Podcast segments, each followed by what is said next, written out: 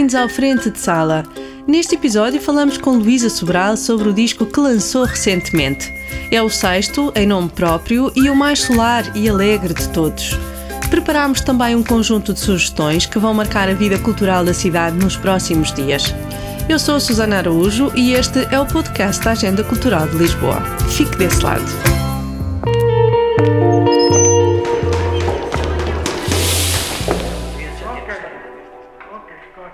Luísa Sobral tem um novo disco de originais. Chama-se Dançando e é o sexto longa duração da cantautora que agora se apresenta com uma estética mais pop e luminosa.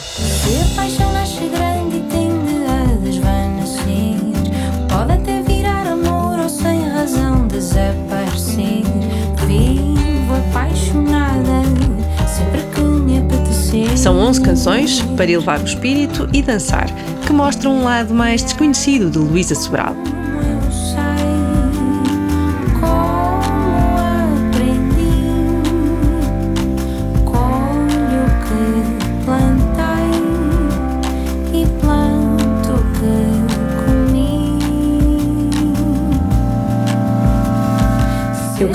Fazer um disco que, que mostrasse o meu lado mais alegre. Eu sou uma pessoa assim, mas a música sempre foi a minha maneira de, de eh, expressar os meus outros sentimentos, que eu não expressava na vida tanto, o meu lado mais triste, o meu lado mais melancólico, isso tudo eu usava a música para, para deitar cá para fora, não é?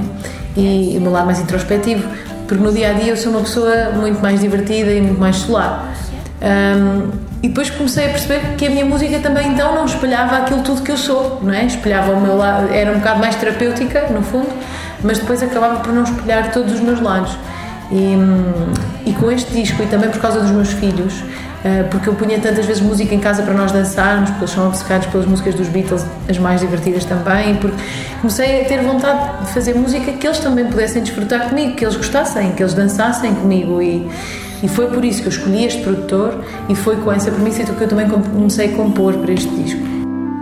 Colho o que plantei e planto o que comi. O produtor é o brasileiro Tó Brandilion, vencedor de um Grammy Latino, a pessoa certa para dar ao disco a sonoridade pretendida.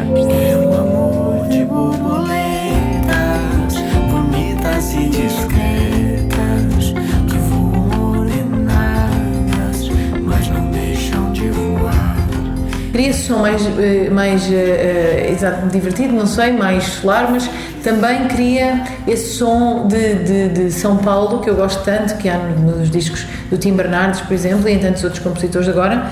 Esse era um som que eu, que eu já procurava e que sabia que o Tó tinha e que se adequava a este tipo de disco. Dançando. Balança entre um registro mais introspectivo e melancólico e outro mais feliz. Há doçura e há indignação nos estados de espírito que revela. Será por isso o trabalho que melhor representa Luísa Sobral? É engraçado porque eu acho que se fores ouvir as entrevistas dos músicos sobre os seus últimos discos, eles dizem sempre: Este é o disco que é mais eu. Dizem sempre, não é? Mas eh, no fundo, este disco acaba por ser mais eu nesse sentido de eu poder mostrar vários lados meus. Porque, por exemplo, o último disco, o Rosa, um disco que eu adoro, mas que é um disco muito melancólico ah, e mostra todo o meu lado melancólico. Mas depois ninguém diria, e eu, eu depois comecei a reparar isso ao longo dos anos, que as pessoas conhecem a minha música não conhecem todas, as pessoas acham que eu sou ah, super tipo sardinha, mas muito séria. E, e depois todas as pessoas que me conhecem desde miúda e todos os meus amigos sabem que eu sou o oposto disso. Que eu sempre fui o palhaço do grupo, não sei, eu sempre fui. Só que quem ouve a minha música não consegue de todo ver isso. E eu, eu lembro uma vez que tinha uma rapariga que tratava das minhas redes sociais que me dizia: Ai, as pessoas acham que tu és assim muito séria. Muito... doce." Eu, a sério, eu não tinha essa noção de como é que as pessoas me viam de fora. Também não passo muito tempo a pensar nisso, não é? Mas não tinha muito noção disso. E isso tem muito a ver com a minha música e com aquilo que eu, que eu escolhia eh, que ela fosse, não é? Eu não estou a saber se bem escolhia, mas pronto, nesse sentido sim. Então, este disco é um disco que mostra mais todos os meus lados, porque tem esse lado solar, tem o lado introspectivo, tem o lado político, talvez, então acaba por mostrar um bocadinho mais de tudo aquilo que me, me importa, eu acho.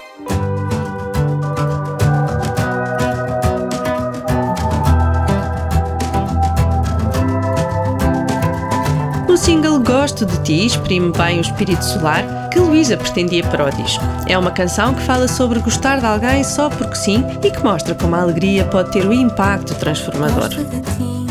Olha, eu ontem recebi eh, uma das mensagens mais bonitas que eu podia ter recebido sobre, esse, sobre essa canção, ah, de uma senhora que me disse que, que, ou- que ouvia a música em casa com o marido, agora desde que saiu, e que cantava-lhe a letra e tal, e ele teve um acidente agora, ah, muito grave, e ela diz que vai para o hospital todos os dias e canta-lhe a letra da canção, ah, e diz que sente que há alguma reação e que ela acha que a música tem esse poder. E para mim, essa canção, só essa mensagem, se fosse só essa pessoa, já valia a pena pensar que a nossa música realmente tem essa, essa essas características, não é? Essa capacidade.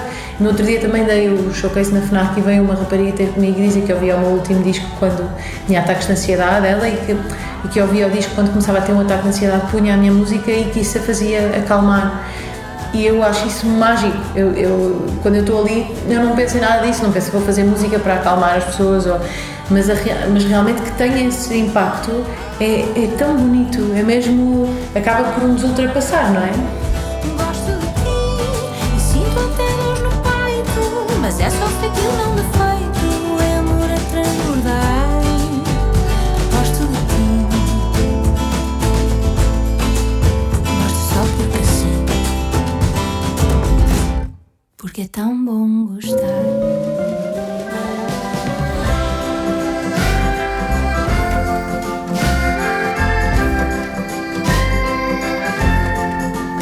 Realmente eu faço uma cançãozinha no meu quarto, zinha, sem nada pejorativo para mim própria, não é? Mas faço uma canção no meu quarto e pensar que ela pode ter esse impacto. Nem nunca eu pensaria isso porque sent- ia-me sentir tipo, ah, quem é que eu sou para achar que posso fazer o papel de Deus ne- nesta. Mas o que eu acho é que, agora entrando um bocado numa coisa um bocado religiosa, eu acredito em Deus, eu não acredito muito na igreja, mas eu acredito em Deus. Mas acredito que aqueles dons que nos são dados são-nos dados para isso, para nós podermos ter um papel na vida de outras pessoas. E, e, e eu, eu sinto-me mesmo muito afortunada por poder ter, sentir que talvez tenha esse dom, não é? Tipo, eu não sei se tenho ou não, mas só o facto de, de alguém dizer que, que, que, que a vida dela foi tocada desta forma por uma canção minha é todo o propósito daquilo que eu faço. Eu acho que é mesmo muito especial. Luísa continua a cantar o amor e a chegar às pessoas quando faz, mas também escreve canções sobre temas que marcam a atualidade política e social. Aborda a condição da mulher em Maria Feliz, a repressão de género no Afeganistão em Serei Sempre uma Mulher e os horrores da guerra no tema A Guerra. Eu não escrevi porque eu achei que tinha o dever, enquanto compositora, de abordar estes assuntos. Nunca, eu nunca escrevo dessa forma. Eu escrevo como uma, uma necessidade minha, de um peso que eu tenho cá dentro, de falar sobre isto e que eu tenho que pôr cá para fora. E aconteceu nos dois assuntos. Quando começou a guerra, eu, eu pensei. Eu, eu não posso estar aqui a escrever canções de amor e não falar sobre isto que se está a passar. E falei exatamente sobre isso, sobre essa, hum, essa frustração, dessa impotência, não é? E então eu senti essa vontade de escrever sobre isso. Não foi tipo, porque eu tenho que passar a mensagem enquanto cantautora. Eu não sinto obrigação nenhuma. Eu escrevo sobre aquilo que me apetece. E a, a mesma coisa na, na- na situação da- das mulheres no Afeganistão, aqui até foi no Afeganistão, ainda não havia esta situação no Irão. Um, e eu vi uma reportagem sobre as mulheres que lutam pelos direitos da mulher no Afeganistão e senti mesmo uma vontade enorme de falar sobre tentar pôr-me na pele delas, sendo que eu obviamente não tenho qualquer capacidade para me pôr na pele delas completamente, porque graças a Deus nasci num país onde a mulher é livre de fazer o que quer.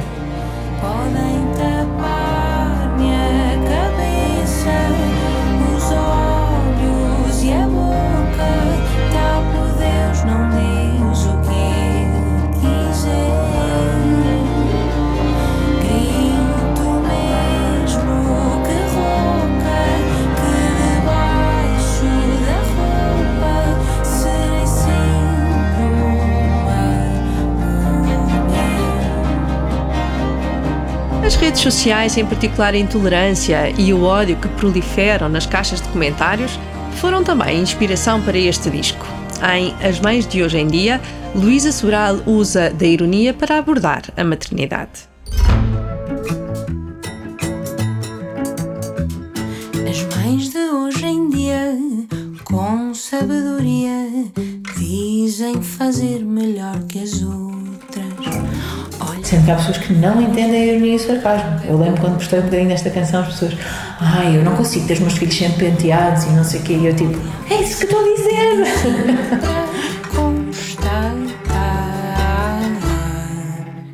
que só elas foram feitas para criar. Sou uma às vezes, antes do ódio, vem a desculpa da pessoa logo. Eu lembro no outro dia de ver uma mãe qualquer com um filho a soprar um balão. E ela já estava a dizer: atenção, que eu sei que é perigoso uma criança desta idade eh, eh, ser, eh, morrer sufocada com um balão. Eu tive toda a atenção e estava sempre ao lado. Uma, uma pessoa já tem que se desculpar antes de, de fazer qualquer coisa ou quando vai postar. É, é um, é um- um sufoco. Eu acho que é engraçado. Nós vivemos numa era em que se fala muito de liberdade de expressão mas vive-se muito o oposto. Esta, esta, uma pessoa estar constantemente a desculpar-se é tudo menos liberdade de expressão, logo. É uma pessoa parte logo de um sítio pouco livre. E, e- e isso faz-me muita confusão, esse julgamento constante e o julgamento constante da maternidade, que para uma mãe é o seu ponto mais, mais sensível. Sou uma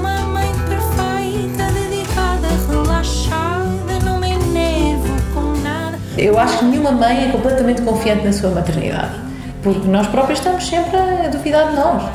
E, e- e isso irrita-me muito, que, que as mães critiquem umas às outras. E criticam-se. E eu também critico, atenção. Não sou nada perfeita. Eu própria dou por mim a criticar eh, eh, opções, de, por exemplo, esta, esta coisa que eu digo muitas vezes das mães exporem os filhos, que para mim é uma coisa que me faz confusão. Eu estou a criticar outras mães. Claro.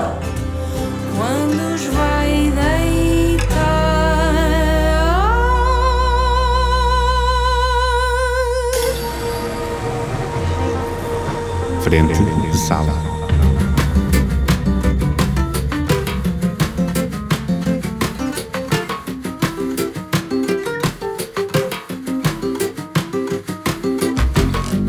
Divertido, íntimo e socialmente comprometido, este disco não é para se ouvir sentado. É que dançando escreve-se com S. O motivo é poético e familiar.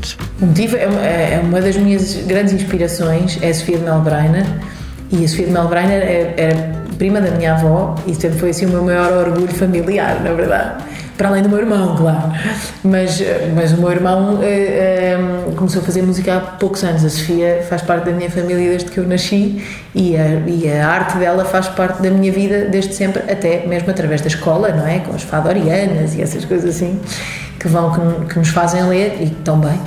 Um, e então, ao crescer, tive sempre esse orgulho da, Sofia ser parte da minha família e fui conhecendo a poesia dela e ficando cada vez mais maravilhada e cada vez mais orgulhosa também. Um, e depois vi um documentário dela onde ela dizia que antigamente dançasse, escrevia com S e que não fazia nenhum sentido nenhum ter mudado para C de cedilha porque o S é uma letra que dança e o C é uma letra que está sentada, o C de cedilha. E a partir daí, bem, fiquei maravilhada com esta história de, e a partir daí realmente comecei a olhar para, mesmo para as letras em si, para as palavras, como algo muito mais poético do que uma soma de letras, não é? Tipo, e, de- e então eh, eh, achei isso muito bonito e pensei, o meu dançar tem que ser com S, o meu dançar não está sentado, porque eu estou farta de estar sentada nos meus concertos, por isso o meu dançar é com S. E os concertos estão já a acontecer, em Portugal e no estrangeiro. O espetáculo de apresentação em Lisboa é só a 25 de fevereiro, no Teatro Tivoli BBVA, mas os bilhetes já estão à venda. E por estes dias, quem toca na playlist de Luísa Sobral? A terminar a nossa conversa, a cantautora destaca dois nomes e revela o desejo de um dia escrever para uma convidada recente do Frente de Sala. Então, assim, das últimas, por exemplo, há uma cantora que eu adoro, nunca cheguei a dizer porque ainda nunca a conheci pessoalmente, mas que é a Rita Viana, eu gosto muito dela. Não é bem novo, novo, assim, mas mesmo assim é um bocadinho novo. Ahm, e gostava muito de escrever para ela, por acaso ainda tenho assim essa vontade. Ahm, mas depois, acho que um projeto novo, sendo que a artista já está cá há bastante tempo também, eh, é o projeto novo da Ana Moura, que eu acho que tem um, um valor enorme, muito também por eu já conhecer a Ana e por saber no fado é muito fácil uma pessoa continuar a fazer mais do mesmo e quando já, já é tão conhecido internacionalmente e continuar a fazer aquilo e receber canções, todos os, os compositores querem escrever para ela, é fácil ela receber canções bonitas e, e ela decidiu dar um passo fora daquilo que, que, é, eh, que, é, que é seguro e, e, decidiu experimentar algo novo e quer se gosta ou não se gosta desse caminho, eu acho que isso num artista que já está tão consolidado é, é muito difícil e é, é de um valor enorme. Por isso eu uh, gostava de, de, frisar esse novo disco da Ana, porque eu acho que dar esse passo assim para, para, para algo que as pessoas não estão à espera e, e, ainda mais na música tradicional, não é? Alguém que vem da música tradicional é mesmo de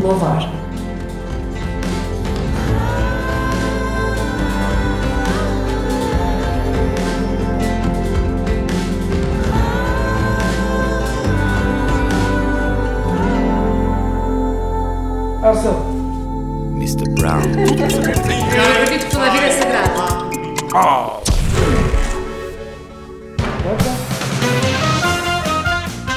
Dança, teatro, arte ou literatura. Em dezembro não faltam propostas culturais na cidade de Lisboa. Aqui ficam algumas sugestões.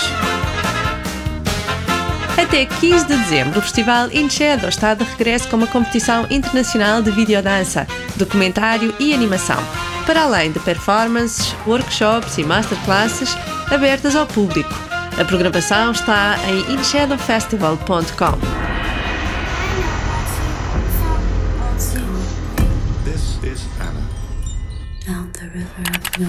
No Panteão Nacional, a exposição Talassa Talassa, o mar e o Mediterrâneo na poesia de Sofia cruza cerca de três dezenas de obras de arte contemporânea da coleção da Caixa Geral de Depósitos, com as palavras e os poemas de Sofia de Melbreiner, para visitar até 30 de abril do próximo ano. Havia um poeta que dizia que num poema o primeiro verso era dado pelos deuses, ah, os outros, outros eram feitos pelo poeta.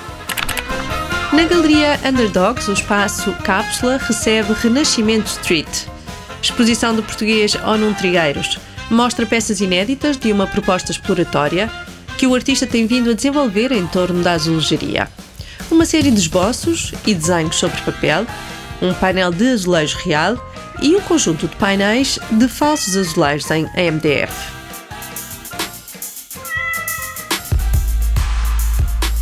Até 18 de dezembro, o Teatro da Comuna continua a apresentar Não Andes Nua pela Casa, uma encenação de João Mota de um texto de 1911 de Georges Feydeau e que é uma crítica mordaz ao casamento e à vida política. Esta anda sempre nua pela casa. Se quiserem ver, venham ver. Para terminar, uma proposta para aproveitar em família no Pavilhão do Conhecimento. Dinossauros, o regresso dos gigantes é uma viagem até aos períodos Cretáceo e Jurássico que permite aos visitantes participar em escavações, tratar e identificar diversos fósseis. Em agendalx.pt encontra mais sugestões e informações sobre estes e outros eventos. Esperamos que tenha gostado deste frente de sala. Nós voltamos na próxima quinzena para lhe trazer mais cultura. Até lá! Este é um podcast da Agenda Cultural da Câmara Municipal de Lisboa que pode ouvir e subscrever nas várias plataformas digitais ou em agendalx.pt. A edição é de Ricardo Saleiro e a sonoplastia genéricos são da autoria de Fernando Figueiredo.